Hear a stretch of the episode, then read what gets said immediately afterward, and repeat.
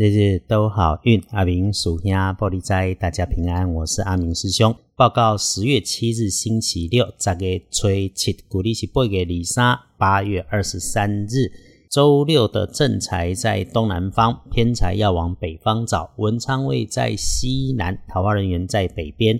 吉祥的数字是二三七。礼拜六正在在东南边，偏在往北侧；文昌徛在西南边，桃花人缘在北方。好用的数字是二三七。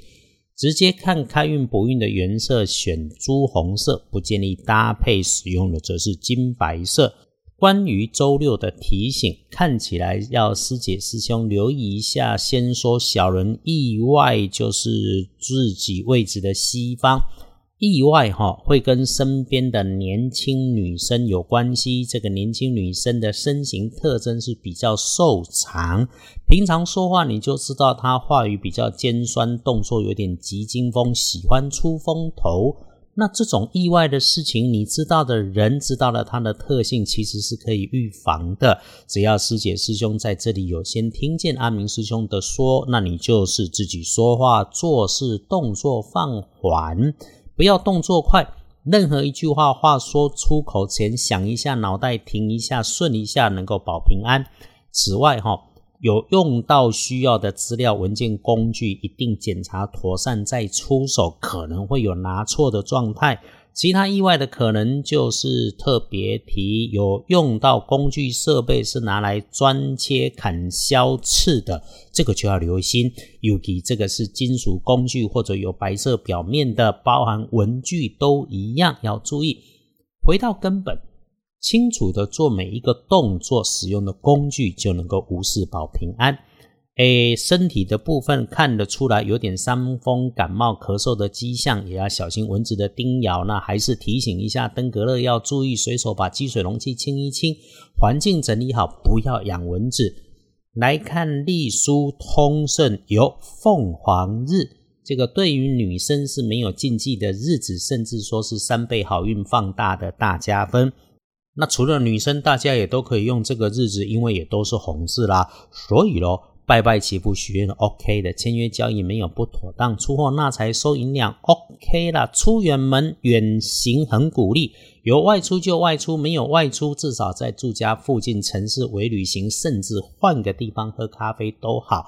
沐浴精神整理手足一直都是好的，就是日子里头别做惊动太多人的事。想在工作上面更上一层楼的，学些什么新事物，周六是可以要有好的开始。只要事事不着急，随顺因缘，自然也就能够安然了。阿明师兄翻译隶书通胜农民历，天天说给师姐师兄们听的，就是这些支持跟提醒。还有这个，你觉得神准，是因为通胜的老智慧不是我厉害，阿明师兄倒是这个专业的翻译跟团队有用心。那也感谢大家愿意支持跟赞美。来看日记。戊戌日回来看日时日运上，就是早餐的七点到九点钟自己用餐比较好。身边的人事物，哎，要注意的只有小心掉东西或者被掉东西被人家顺走了。整个白天哈，注意虚假，注意背后，注意高温，其他的都还好，能够顺心也能够善用。晚餐比起来，在整天当中比较不美丽。破解的方法就是自己吃饭，或者只是和家人和自己人，那早一点点吃。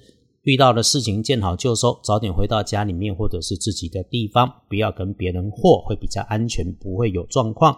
夜里的时间，安静坐下来，倒一杯热茶热水，谢谢自己辛苦了，谢谢所有的因缘成就者，让我们慢慢喝水，感受回温，就能够有一百分。